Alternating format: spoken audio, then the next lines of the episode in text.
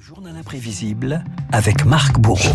Marc, un immeuble mythique souffle ce vendredi ses 70 bougies. La célèbre cité radieuse, invitée par, invitée, inventée par Le Corbusier. C'était le 14 octobre 1952. L'occasion de revenir sur un monument qui allait révolutionner l'habitat moderne. On connaît dans chaque hémisphère notre canne, canne, canne, canne bière. Et oui, Renaud, à Marseille, on connaît la Canebière, la basilique Notre-Dame de la Garde et au milieu, la cité radieuse érigée en symbole de l'après-guerre. Aujourd'hui, des buildings s'élèvent là où serpentaient naguère des ruelles sordides. Pour sa cité radieuse, Le Corbusier, rénovateur de l'urbanisme, a choisi également Marseille. 1500 personnes pourront prochainement y emménager et faire ainsi l'expérience de ce qui sera peut-être la ville de demain. Ah oui, rien que ça, hein, ce 14 octobre 52, c'est toujours ville formidable. de demain. Un vaisseau de, de béton, donc 50 000 tonnes, trône boulevard Michel ce, quin- ce 14 octobre 52 dans le 8e arrondissement de Marseille.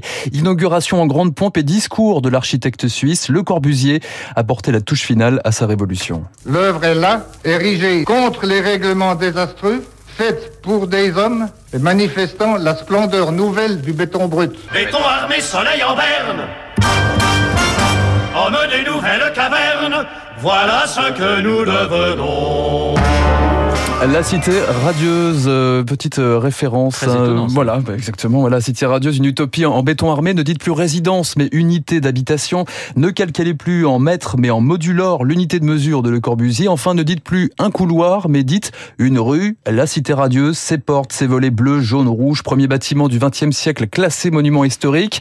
C'est bien plus qu'une habitation. La preuve, Renaud, petite visite guidée ce matin. Nous voici sur le toit terrasse, une vue imprenable sur la cité phocéenne et la Méditerranée.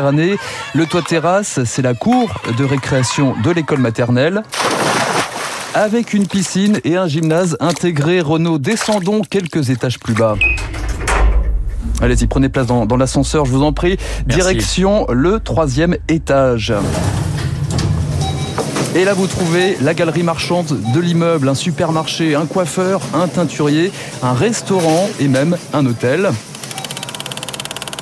Et si vous jetez un œil au cinquième étage, vous pourrez apercevoir la salle de cinéma, vous l'avez compris. On a une qualité de bruitage Ah, sur Radio écoutez. Classique qui est absolument effarante. Ah mais Hollywood peut trembler, hein, on peut le dire ce matin. Et vous l'avez compris, donc euh, cette euh, cité quasi autonome euh, avait séduit les premiers occupants. Et nous rendons visite, justement, on poursuit avec, nous rendons visite à, à Madame Ripper, l'une des premières occupantes de la cité radieuse, Madame Ripper, qui se souvient de son emménagement au Corbu. Je quittais la rue sombre et tout d'un coup je suis rentrée dans un aquarium terriblement lumineux, la mer, le soleil, tout rentrait par les fenêtres. Le premier jour, je mets tous les enfants dans la piscine, je prends une photo que j'envoie à Le Corbusier et ça lui a fait une joie incroyable. Le Corbusier dit euh, Je veux absolument connaître cette femme pas trop bête. C'était moi, la femme pas trop bête.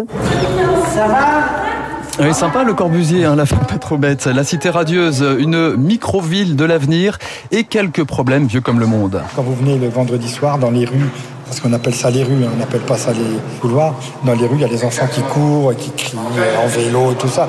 Donc c'est vraiment un esprit de village quand même, je pense, qui reste, mais ça, ça change quand on est vieux, on supporte moins bien le bruit. Parce qu'il est blême, mon HLM et l'amour du huitième, le HLM. La cité radieuse, objet de critique aussi, on reprochera à Le Corbusier d'avoir inventé les bars HLM, l'époque des grands ensembles qui fleurissent dans les banlieues. Des critiques d'ailleurs, dès la conception du projet, l'architecte suisse avait hérissé les poils d'un grand nombre de ses collègues. J'ai créé les unités de Marseille, j'ai été traité d'antipatriote, de sale ingénieur, de, enfin de scandale, etc. Cinq années d'insultes abominables. C'est trop petit, les plafonds sont trop bas. Et vous avez vu la chambre là-haut? Et juste le lit? Trop petit. Les duplex, leur dimension continue d'ailleurs d'être critiquée aujourd'hui. À Marseille, la cité radieuse, on la surnomme d'ailleurs la maison du fada, pas du goût des propriétaires. Pour nous, Provençaux, Fada, c'est habiter des dieux. On a toujours défendu le Corbusier. Il fallait pas y toucher à notre Corbusier. Oui, l'architecte peut compter sur ses habitants pour le soutenir, ceux de Marseille, mais aussi de Pessac, Rezé, Briey en forêt, où le Corbusier a, a exposé, a exporté son utopie. Euh, Des euh, personnes âgées, mais pas seulement, les jeunes générations ont aussi grandi dans ce village vertical. Moi, c'est toujours l'immeuble qui m'a fasciné. Les cachettes, je les avais dans l'immeuble. C'est vrai que j'ai l'endroit où j'ai fumé ma première cigarette, l'endroit où j'ai embrassé pour la première fois un garçon, l'endroit où il y avait des bandes qui se retrouvaient parce qu'il y avait aussi des bandes rivales. Il y avait des filles qui étaient chichis. Moi, j'étais plus à aller jouer au foot et des choses comme ça.